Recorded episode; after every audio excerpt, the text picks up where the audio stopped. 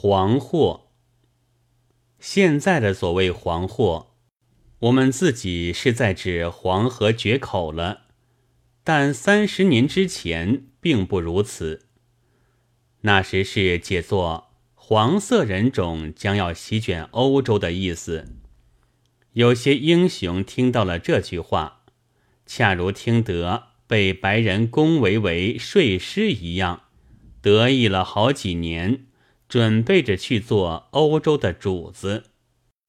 不过黄祸这故事的来源，却又和我们所幻想的不同，是出于德皇威廉的。他还画了一幅图，是一个罗马装束的武士在抵御着由东方西来的一个人，但那人并不是孔子，倒是佛陀。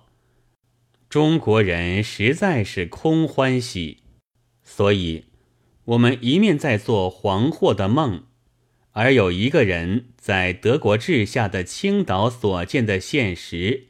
却是一个苦孩子弄脏了电柱，就被白色巡捕提着脚，像中国人对付鸭子一样倒提而去了。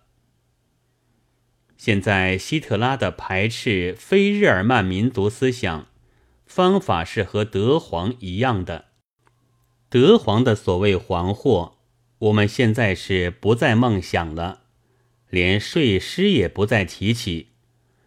地大物博，人口众多，文章上也不很看见。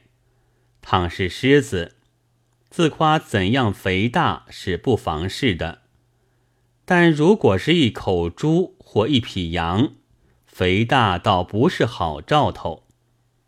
我不知道，我们自己觉得现在好像是什么了。我们似乎不再想，也寻不出什么象征来。我们正在看海金博的猛兽戏，鉴赏狮虎吃牛肉。听说每天要吃一只牛。我们佩服国联的制裁日本，我们也看不起国联的不能制裁日本。我们赞成军缩的保护和平，我们也佩服希特拉的退出军缩。我们怕别国要以中国做战场。我们也憎恶非战大会，我们似乎仍然是睡狮。黄祸可以一转而为福，醒了的狮子也会做戏的。